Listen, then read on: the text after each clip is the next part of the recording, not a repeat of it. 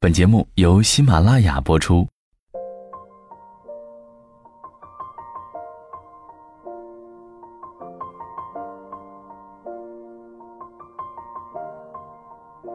当音乐响起，我们一起聆听故事，用声音记录你我温暖的瞬间。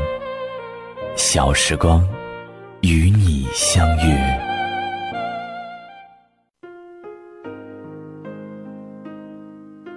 也许在我们这一生中，有许多人、许多事，经历了，便会转身忘记。但是，在我们的心灵深处，永远有一个人不会忘记，那就是我们的母亲。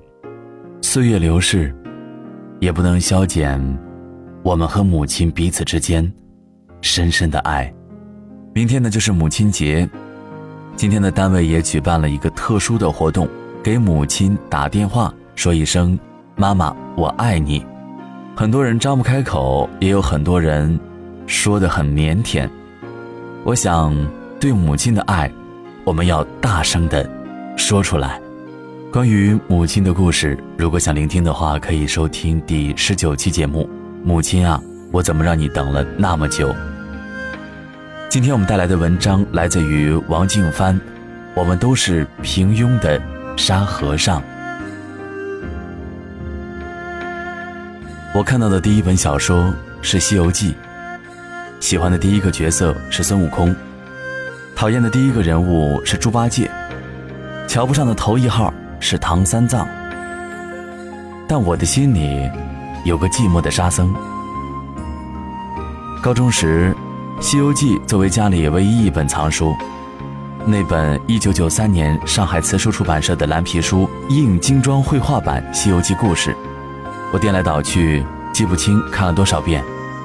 而莫名其妙的是，我最念念不忘的人是沙和尚。本来我以为会是大师兄孙悟空的，那个足蹬七云履，头戴紫金冠，手持如意金箍棒，通晓七十二诸般变化，大闹天宫。护送师徒西天取经的齐天大圣，可是，在那个光怪陆离的西天取经途中，最终留守在我心里的，是那个寂寞的沙和尚。大师兄牵着的高头大马上面，坐着面如冠玉的英俊僧人唐三藏。大师兄时不时的给师傅指指路、画画圆、打打妖怪，中间懒散的。行着似醒非醒的二师兄朱悟能，有时候大师兄玩心渐起，就跟他说两句玩笑话，举着棒子耙子来回追逐打闹一阵儿。只有他沙和尚，总是挑着担，沉默寡言，走在最后面，不喊渴，不喊累，不闹情绪，不提散伙，没有赞赏，没有责骂，有妖怪来就打。打不过就被抓，被抓了就等着大师兄来救，救出来继续挑起担上路。后来我想，也许那个时候，我也正是这样平庸寂寞吧。经历过一些生活的动荡，变得沉默寡言，收敛了锋芒，温和与人，不争不抢，不声不响。我没有不用听讲、不用写作业依然考第一、第二的本事，也不是飞扬跳脱、到处惹是生非的所谓坏学生。三年的评语也仅止于老师笔下“勤奋踏实、刻苦好学”几个字。我不是班长或什么委员，没在全班面前唱过歌，甚至是大声说过话。我只是那个搞值日时默默拿着扫帚、抹布扫地、擦黑板的人。我没有出现思想品德课本里说的青春叛逆期，没离家出走，没讲究穿衣打扮，没有早恋或者沉迷游戏。我是那个穿了六年校服，以至于毕业时候穿着牛仔裤都没有同学认得的人。我是如此隐忍而克制，静默而平凡，就像心里这个人前欢笑，人后独坐的沙和尚。我多像，你多像，我们都多像这个寂寞的沙僧。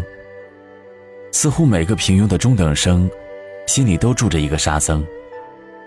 十四年的取经路上，看着别人金蝉转世，看着别人大闹天宫，看着别人坐享其成，看着别人波澜壮阔、风云际会，占据了整个故事的三分之二。而你，始终是那个老实的、不言不语的沙和尚。有时候也会抱怨，觉得不公。毕竟你不是佛祖的徒弟，你没有翻天覆地的本事，天庭里没有关系，背后更没有一个强大的家族。连那些妖怪，好歹也是某个菩萨的坐骑。即使是哪一天取经散了火，师傅自不用管。西天净土的一方佛祖菩萨不会让他受苦，大师兄可以回花果山做他的山大王，二师兄早就想回高老庄当回龙女婿，那个跟你交流最多的小白龙也可以一走了之，回家投靠龙族的亲戚朋友。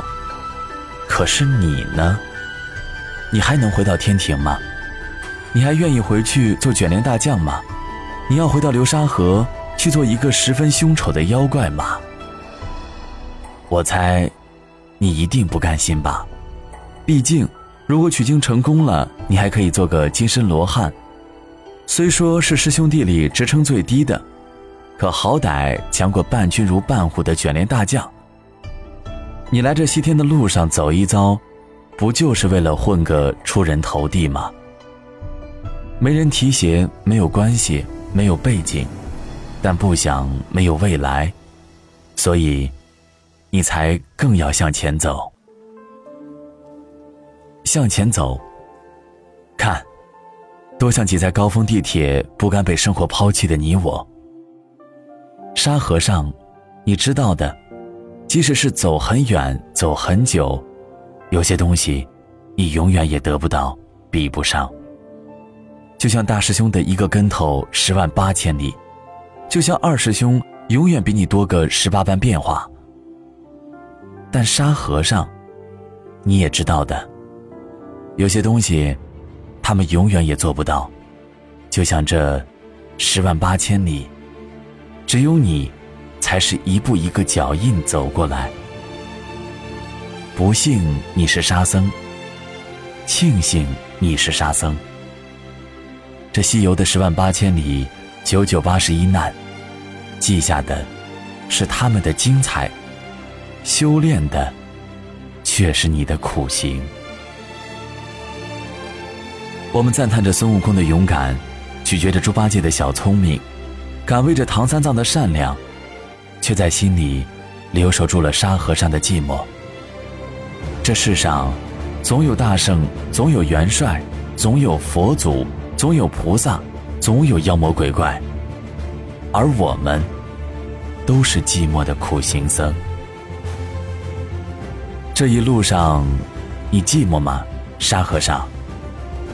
你说：“且自幻间磨淡，终须有日成功也。”你说：“宁死也要往西天去，绝不干此欺心之事。”好了，今天的节目就是这样，感谢您静静的收听这一期的小时光。查看故事原文及歌单，欢迎关注小时光的公众号“时尚爱瘦”。如果有什么建议或者是意见的话，欢迎在节目下方留言。韩晓在北京，祝您晚安。